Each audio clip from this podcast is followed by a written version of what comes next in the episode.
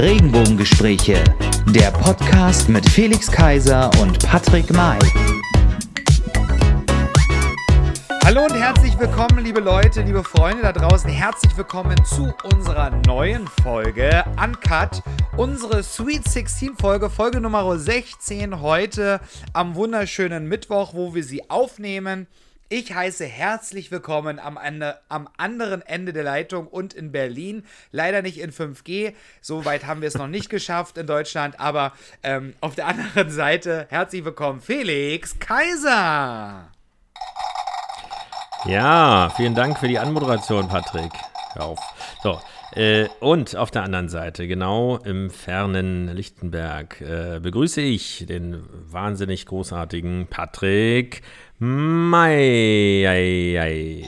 Dankeschön. Felix, Felix, Felix. So. Ja, danke. Also, es ist, es ist wieder kühler geworden und wir haben die 16. Folge. In der letzten Folge haben wir mit Jörg Steinert über das Pilgern gesprochen, was ich total interessant fand und habe mir natürlich jetzt auch schon das Buch bestellt. Und ja, jetzt haben wir heute unsere Uncut-Folge. Was steht heute so auf dem Programm? Ich habe die Frage nicht verstanden. Ich hatte gerade eine Störung. Was wir auf dem Programm ja, haben, das, kann, das kann schon mal passieren hier aus dem Gebiet, wo ich, ich nehme anrufe. mal an, Sie fragen das und das. ähm, was haben wir auf dem Programm? Ja, wir haben, äh, es ist einiges passiert. Äh, es ist an dem letzten warmen Wochenende, vielleicht dem letzten warmen Wochenende, war es nicht nur draußen nochmal heiß, sondern es war auch sehr, sehr heiß in der Stadt, gerade in der Mitte der Stadt, wo ich mich ja bewege und lebe. Ähm, das haben wir, wir haben noch ein paar andere Themen, die alle mit Mitte zu tun haben und mit dem Stadtrand beziehungsweise vor den Toren Berlins. Mit was fangen wir an? Mit dem brisantesten oder dem vielleicht angenehmsten? Naja, ich würde, ich würde ja sagen, weil du ja immer, äh, immer gerade schon so heiß gelaufen bist in unserem Vorgespräch, reden wir doch einfach mal über den Sturm oder sagen wir mal so, es, es war ja kein Sturm an diesem, an diesem Tag, aber reden wir doch einfach über die Demo und unseren geliebten Reichstag. Ja, also im Prinzip weiß eigentlich jeder, was passiert ist durch die äh, bundesweite Berichterstattung äh, der Staatsmedien. Ähm, nein, also es gab äh, zum zweiten Mal in dieser Form am Samstag in Berlin-Mitte, Friedrichstraße unter Linden und so weiter, 17. Juni, Siegessäule, die Querdenken 711 oder 711-Demo. Soweit so gut, könnte man sagen. Es gab im Vorfeld ja äh, Diskussionen darüber, die über Gerichte oder durch Gerichte entschieden werden muss. Ähm, erst war die Demo verboten von Seiten äh, der Versammlungsbehörde bzw. des Innensenators in Berlin. Dann wurde sie vom Verwaltungsgericht äh, erlaubt. Dann wurde nochmal angefragt von Berliner Polizei vom Oberverwaltungsgericht, das Ganze prüfen zu lassen. Das wurde auch bestätigt, also fand sie statt. Das ist Demokratie und Rechtsstaat. So viel dazu erstmal. Allerdings, was ähm, ja auch zu den Bedenken geführt hat, ist äh, eine gewisse Eskalations- und ein Eskalationspotenzial durch Unterwanderung radikaler Kräfte, Reichsbürger, rechtsradikale Organisationen. Ähm, also unser in Anführungsstrichen Freund Attila Hildmann mit seinen doch durchaus kruden äh, Theorien, wenn man das überhaupt noch so bezeichnen kann, und auch Stacheleien. Leider ist es eben so gekommen, dass die Stimmung dann doch sehr aggressiv war, was sicherlich die Leute, die vielleicht ihre Gründe, die ich zwar nicht teile, aber äh, ihre Argumente bzw. ihre Meinung dort entsprechend auch präsentieren wollten, äh, weil äh, klar, es wurde so tituliert als Sturm auf den Reichstag. Sicherlich ist es ja martialisch, aber eins muss man mal festhalten, ähm, es ekelt auch mich an und widert mich an, Bilder sehen zu müssen, wo schwarz-weiß-rote Fahnen auf den Treppen des Reichstages geschwungen werden, egal ob die Leute aggressiv waren oder äh, ob sie äh, wirklich da rein wollten und reinstimmen wollten. Aber solche Bilder möchte ich eigentlich nicht sehen und schon gar nicht auf einer Demo, die ganz andere Interessen eigentlich verfolgt hat, sondern hier nutzen äh, sehr gefährliche Kräfte und Personen einfach den Deckmantel der Gesamtdemo. Und das waren für mich definitiv die, die schlechtesten Bilder, nicht nur der Woche, sondern auch seit langer Zeit, weil der Reichstag ist das Zeichen unserer Demokratie und unsere Farben sind schwarz-rot-gold und nicht schwarz-weiß-rot. Insofern, äh, ja. Ähm, grundlegend, ja. grundlegend finde ich halt einfach, ähm, gehört sich das nicht und finde ich das ähm, sehr, sehr respektlos, dass man so einen Schritt einfach geht, Grenzen über, über, überschreitet und dann, und dann sich dann dort auch noch hinstellt, vor allen Dingen dann auch mit ähm, solchen Flaggen, auch wenn diese Farben die derzeitige Regierung widerspiegeln. Deswegen verstehe ich gar nicht die ganze Aufregung. Schwarz für die CDU, rot für die SPD. Das Weiß ist in beiden Schriftbildern drin. Ähm, aber nichtsdestotrotz ist, ähm, ist, ist das, sind das natürlich alles keine schönen Symbole und gehört sich das einfach nicht. Und da bin ich immer wieder erschreckt, also erstaunt und erschrocken tatsächlich, und zweifle dann auch manchmal an dem Bildungsstand der jeweiligen Menschen. Ich finde, ja, demonstrieren ist wichtig, ist ein sehr kostbares Gut, was wir in unserem Land haben, dass wir demonstrieren dürfen. Und gerade so Berliner, die in Berlin leben, ähm, die, die wissen das, was das bedeutet, wenn in Berlin wieder einmal demonstriert wird. Ähm, klar ist man, ist man da auch schon genervt, wenn man nicht von A nach B kommt, weil wieder irgendeine Demo die Straße lang zieht. Aber ähm, am Ende des Tages muss man trotzdem sagen, können wir froh sein, dass es so eine Möglichkeit äh, in unserem Land gibt, seine Meinung so frei zu äußern. Und wenn sich dann auch noch Politiker die Zeit nehmen und hinstellen und äh, die Möglichkeit geben zu reden, was natürlich immer im im Zuge dessen auch mit Sicherheitspersonal natürlich ähm, abgedeckt werden muss, äh, dann verstehe ich das immer nicht, dass man dann nicht diese Chance nutzt und die Gelegenheit nutzt, einfach in sachliche Gespräche und argumentativ starke Gespräche vielleicht auch zu gehen. Und genau das hat ja auch unter anderem Jens Spahn jetzt versucht in den mhm. letzten mhm. Tagen. Und da finde ich das wirklich einfach sehr, sehr schade, dass man äh, natürlich alles rausschreit und an einem Tag, wo kein Politiker da zu sehen ist, erstmal, sage ich mal, von den Parteien, klar gab es jetzt auch schon Listen, wo man ganz genau gesehen hat, dass Mitglieder des Bundestages der AfD-Fraktion auf dieser Demo gewesen sind. Ähm, und das erschreckt mich tatsächlich immer mehr. Und da müsste man sich wirklich die Frage stellen, ähm, kann man sowas noch mittragen und wie weit möchte man sowas auch noch mittragen als, als Bundestag? Ist sowas in Ordnung, dass man dass man als Mitglied des Bundestages so ein Ansturm auf, auf den, auf den Bundestag, Schrägstrich Reichstag, ähm, da auch ähm, ja gut heißt und nichts dafür tut, dass sowas nicht passieren kann. Ähm, das finde ich tatsächlich sehr, sehr schade und erschreckend. Um mal ja. auf den Punkt zu kommen jetzt. Ja, genau so ist es. Ähm, das ist wirklich die erschreckende Geschichte gewesen. Wie gesagt, man könnte jetzt auch lange über die äh, über die Ziele äh, der eigentlichen Demo oder beziehungsweise der großen Demo sprechen, aber hier ging es wirklich darum, ähm, wie du es schon gesagt hast, äh, es ist ein sehr hohes Gut der Demokratie beziehungsweise des demokratischen Rechtsstaates, diese Versammlungsfreiheit und ähm, soll auch bewahrt bleiben, allerdings eben auch in dem Rahmen, äh, wie es eben möglich ist. Und wenn es Auflagen gibt, dann gibt es die eben. Ich fahre auch lieber 80 genau. statt 30 oder 50 in der Stadt statt 30 wie in der Leipziger Straße.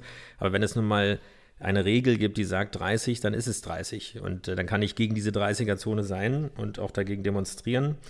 Aber ähm, wenn ich 50 fahre, muss ich mit den Konsequenzen rechnen. Und deswegen ist das nochmal eine andere Geschichte. Aber die andere Eskalation ist, glaube ich, hoffentlich auch nicht im Sinn, Sinne der, äh, des Großteils der Demonstranten, die dort gegen Corona-Maßnahmen der Regierung im Prinzip eigentlich da waren. Aber gut, wir haben uns dazu geäußert. Das ist ähm, ja ein bewegendes Thema gewesen. Man kam hier in Mitte überhaupt nirgendwo voraus äh, durch die, irgendwo durch, weil alles natürlich gesperrt war. Aber apropos Sperrungen oder Einschränkungen. Äh, ja. Ein Stückchen weiter, unabhängig von der Demo und nach wie vor als Pilotprojekt ist die Friedrichstraße zur verkehrsberuhigten Zone geworden bis mhm. Ende Januar im Piloten. Das muss man sich so vorstellen, ähm, jeder, der mal durchgefahren oder durchgelaufen ist, es ist sozusagen für den Autoverkehr gesperrt. Es sind, ist jetzt sozusagen eine äh, ja, beidseitige Fahrradspur gekennzeichnet worden und über Nacht quasi ein paar kleine Bäumchen aufgestellt worden, um das Ganze ein bisschen lauschiger zu machen, weil die Friedrichstraße ja, ähm, ja in der Architektur leider überhaupt keinen einzelnen Baum mehr hat an dieser Stelle, also zwischen Leipziger Straße und unter den ja. Linden. Äh, ich bin gespannt, wie es wird, weil letztendlich äh, bin ich von, äh, gut, jetzt bin ich Autofahrer und Fußgänger, oftmals auch Fahrradfahrer, aber jetzt nicht per, permanent. Aber ich sehe als aus Fußgängersicht eher Fahrradfahrer als Problem, weil sie, sie sich nicht an Regeln halten oder bei Rot drüber fahren. Und äh, man wollte ja eigentlich erreichen, dass man sozusagen auf der Friedrichstraße wieder flanieren kann, auch nicht nur auf den Bürgersteinen, die ja. ähm, zugegeben definitiv zu schmal sind. Wenn man das mal und mit unter den Linden vergleicht, wo es wirklich eigentlich sehr gut gelöst ist, dass man wirklich sehr viel mhm. Platz hat, auch in Ruhe da stehen kann und Fotos machen kann und so weiter, ist es in der Friedrichstraße entweder man umgerannt oder eben überfahren. Also in dem Moment, wo Autos da sind. Auch wenn die Ja, weil es war ja auch, Entschuldigung, dass ich unterbreche, ja. aber es war, es war ja auch so, so habe ich das auch als Autofahrer wahrgenommen. Die Friedrichstraße war eine Verbindungsstraße. Also eigentlich für mich als Autofahrer, der so durch Berlin gefahren ist, ähm, war sie wirklich unersetzlich. Also ich, man brauchte sie wirklich, um, um mal abzukürzen, um ähm, von der einen Seite zur anderen zu kommen, weil man in die Richtung musste. Also ich bin, habe sehr oft die Friedrichstraße benutzt, mhm. wenn auch immer nur ein Teil. Aber, aber gut, bis jetzt, bis jetzt habe ich sie ähm, noch nicht gebraucht. Ich habe aber auch noch natürlich Urlaub. Also das äh, äh, sieht natürlich jetzt auch im Urlaub ein bisschen ganz, ganz anders aus. Ich bin gespannt, wenn ich dann wieder nächste Woche meine Arbeit aufnehme, wie es dann aussieht. Aber können wir uns dann so vorstellen, ich bin gespannt, dann, dass auf der Friedrichstraße ähm, Wochenmärkte, Flohmärkte, Trödelmärkte, ähm, äh, weißt du, ob da was in Planung ist? Also, das wäre genau mein Punkt gewesen. Also, die Bäume, äh, schön und gut, aber ähm, ob jetzt Flohmarkt, also ich weiß, dass der Weihnachtsmarkt dort geplant ist, das finde ich eigentlich eine ganz gute Idee.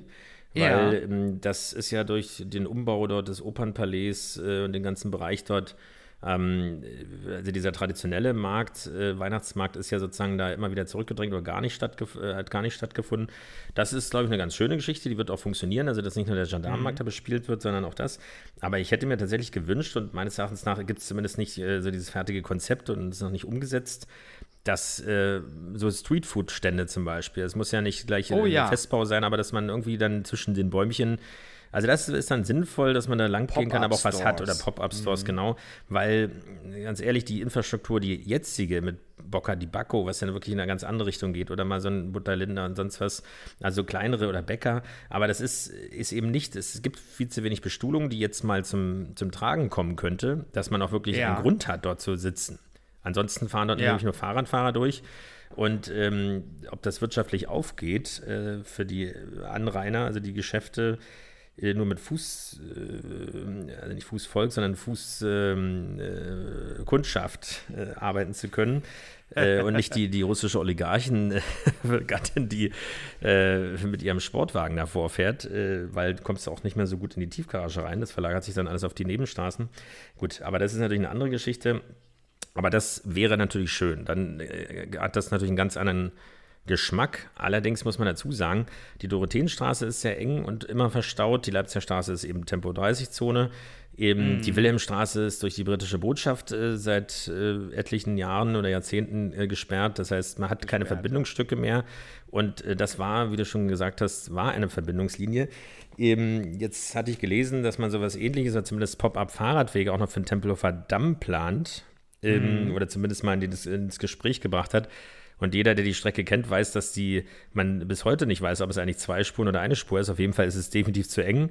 Wenn jetzt noch ein Fahrradweg dazu kommt, äh, dann ist es definitiv nur noch eine Spur. Und das heißt, ähm, noch mehr Stau und dann kommst du noch nicht mehr auf die Stadtautobahn auf. Also man kann irgendwie schon ein bisschen erkennen, ohne es zu unterstellen, dass es in Richtung autofeindliche äh, Politik geht und ähm, ja, man kann das bewegen, aber da muss man auch gleichzeitig auch natürlich äh, intelligente Alternativen bieten, was die Mobilität angeht. Und das, ähm, solange Na, viel Möglichkeiten. einfach etliche Jahre ja. dauert, bis drei Stationen gebaut werden, ist das irgendwie nicht passend. Naja, so viele Und dann natürlich noch ein paar Demos, die alle zwei Wochen stattfinden. Ja, hat, hat ja der äh, rot-rot-grüne Senat ja nicht mehr, denn ja irgendwie verlassen sie ja alle das sinkende Schiff. Also sie ähm, bringen jetzt noch ein paar Sachen irgendwie auf den Weg, haben sich da einen kleinen Schabernack erlaubt, wo wir gerade auch ähm, bei dem Jugendwort oder eines der Jugendwörter des Jahres 2020 sind. Ähm, Schabernack? Das Wort Scha Schabernack. Alles kommt es wieder, oder was? Das ist nicht schon 100 ist, Jahre. Ja, das ist, irgendwann tragen wir wahrscheinlich auch wieder Schlackhosen. Da aber, würde mich ähm, freuen. Äh, du hast ja auch so dicke Waden. Also Röhrenjeans war nie meins. so, aber ähm, ja, Schabernack. Da hat sich die, ähm, der Senat dann Schabernack erlaubt. Mittlerweile ähm, springen sie ja alle ein bisschen vom Bord.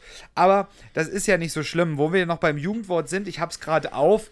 Ähm, man sagt auch übrigens wild. Das ist aber echt wild. Also wenn, wenn etwas echt krass oder crazy oder heftig ist, so wie wir das vielleicht sagen würden, aber die Jugend heute sagt wild. Aha. Oder, oder lost. Die SPD äh, und die Linken und die Grünen, die sind in Berlin ein bisschen lost, so wie man, äh, wie man sich das, äh, wie man das merkt oder wie wir das merken hier in Berlin. Nicht nur ähm, mit einer katastrophalen Gesundheitspolitik und einer katastrophalen Bildungspolitik hier in Berlin. So geht das, zieht sich das natürlich durch alle sämtlichen Bereiche äh, unsere, unserer Stadt, unseres Landes. Ähm, aber ja, wollen wir nicht immer, es ist ja heute wirklich eine sehr, sehr diepe, um bei, um bei Jugendwörtern zu bleiben, sehr, habe ich das nicht gut hingekriegt, sehr, sehr diepe ähm, Themen haben wir heute. Aber auch das muss einmal sein. Es, das Leben ist halt immer nicht nur schön, sondern es hat auch seine Schattenseiten, wie zum Beispiel auch ähm, ein Gebiet, äh, was, was auch sehr, sehr umstritten ist. Wir hatten eine, einen Amerikaner wieder zu Gast oder haben ihn zu Gast. Elon Musk ist in Berlin. Ja, oder ist er schon da oder wird es doch sein? Ja, genau. Also ähm, nochmal zur Erinnerung. Auf alle Fälle kommt er zum Spatenstich. Ja, so wird gemunkelt. Äh, das Fragezeichen hatte ich auch erst in der Meldung überlesen. Äh, aber nochmal zur Erinnerung: äh, Tesla baut in Grünheide bei Berlin, also ein paar Kilometer vor Berlin, aber im, im sogenannten Speckgürtel eine Fabrik, eine ziemlich große Fabrik. Und wenn man das mal so als kleine Klammer mal vergleicht mit den Bauprojekten, die wir ansonsten in Berlin so haben, äh, ist, wenn jetzt, wenn es wirklich stimmen sollte, ähm, dass dort jetzt schon Richtfest gefeiert wird, ob jetzt äh, ein Mast dort vor Ort ist oder nicht. Auf jeden Fall. Gestern ist, ist er gelandet. Stadt, genau, richtig, aber ob es dann das Richtfest mhm. gibt. Aber meines Erachtens nach wird nicht mal ein Jahr dran gebaut jetzt. Also die Vorbereitung ja, aber ich kann mich noch erinnern, dass sich Leute an die Bäume gekettet hatten. Eben, mhm. Und dann ist da auch welche Urteile, äh, Urteile gab, ob jetzt der Wald da abgeholzt werden darf oder nicht. Das ist alles noch nicht so lange her und jetzt ist es schon richtfest. Also man sieht, es könnte gehen. Und ähm, ich glaube, für Berlin, für die Region, gerade für Brandenburg, ist es definitiv ein schönes Zeichen und es geht ja auch in die richtige Richtung. Ähm, also einfach eben nicht auf Verbrennungsmotoren zu setzen, sondern auf sowas. Und es war ja durchaus nicht selbstverständlich, dass dieser Standort hier gewählt wird. Also insofern finde ich das echt eine schöne Geschichte und ähm, dass nicht wieder alles zerredet und verhindert wird, wie das äh, ja auch bei einigen anderen Projekten in Berlin war, also von, von, äh, von Google äh, und so weiter ist es und von Amazon jetzt in Amazon Towers immer wieder so riesen Protestbewegungen dagegen geht, obwohl mhm. am Ende des Tages die Leute selbst irgendwie Teil des, äh, des Bestellsystems oder wie auch immer der Produkte sind, ist immer ein bisschen merkwürdig. Aber eins ist sicher, wenn man natürlich Investoren nicht um jeden Preis, aber wenn man sie komplett verprellt aus ideologischen Gründen, ja gut, dann werden sie es mhm. woanders machen. Und dann kann man sich freuen und sich die Hände reiben, aber äh, was soll's. Also wenn man dann plötzlich keinen Job mehr hat oder äh, das ganze Umfeld, es geht ja auch nicht darum, dass man selbst dort irgendwie angestellt wird, aber es ist letztendlich. Ja wie im richtigen Leben könnte man sagen, es sind nur Abbruchhäuser und dann gibt es ein gutes, dann zieht, äh, oder ein schönes oder neu gebautes, dann ist die Gegend trotzdem nicht so attraktiv, dass man dort gerne hinziehen würde oder wenn man unsicher ist. Wenn, wenn alles irgendwie passt, dann kommen auch andere hin und dann wird auch mehr gebaut und mehr investiert. Man muss den, den, den Synergieeffekt natürlich da immer mit beachten. Ja, also Felix, ich gucke auf die Uhr. Wir müssen langsam zum Ende kommen. Es ist, ähm, ja, wir haben spannende Themen. Nächste Woche oder in 14 Tagen können wir gern nochmal drüber gucken, ob Elon Musk tatsächlich in Berlin gewesen ist bei uns. Und ja, wie geht es weiter nächste Woche? Ich glaube, das verraten wir euch noch nicht. Blei seid gespannt. Wir haben auf alle Fälle einen tollen Gast, würde ich sagen. Ähm, bleibt also dran und seid gespannt, wer uns oder wen wir erwarten oder wen ihr erwarten könnt ähm, in der nächsten Woche in unserer Folge Nummer 17. Und jetzt, Felix, hast du wieder das letzte Wort des Abends. Bin ich wieder mal dran. Ja, wie immer der Aufruf an euch. Äh, es funktioniert immer besser. Wir kriegen positives Lob, wir kriegen auch mal Kritik. Für die letzte Sendung im Übrigen haben wir sehr, sehr viel Lob bekommen. Für den Gast, für die Art der Gesprächsführung, für das Thema oder die Themen. Also, äh, aber scheut euch auch nicht davor, äh, kritische Anmerkungen zu machen auf Facebook, auf Instagram. Beteiligt euch bitte an den äh, Votings, die wir immer wieder machen. Ich würde sagen, als kleinen Spoiler, wir lassen nächste Woche mal die Robbe sprechen. Die Robbe, okay. die Robbe Williams, wie sie ja jetzt getauft wurde. Ähm, wie das äh, Ganze funktioniert und warum sie plötzlich sprechen kann, werden wir nächste Woche auflösen. und über den Gast werden wir uns jetzt noch ausschweigen. Genau. Also gebt uns Feedback. Ähm, vielen Dank, äh, dass ihr auch dieses Mal wieder zugehört habt. Bleibt gesund, bleibt äh, aufmerksam, bleibt äh, neugierig. Ja, und wir hören uns nächste Woche wieder. In diesem Sinne, ciao, ciao. Tschüss. Regenbogengespräche, der Podcast mit Felix Kaiser und Patrick May.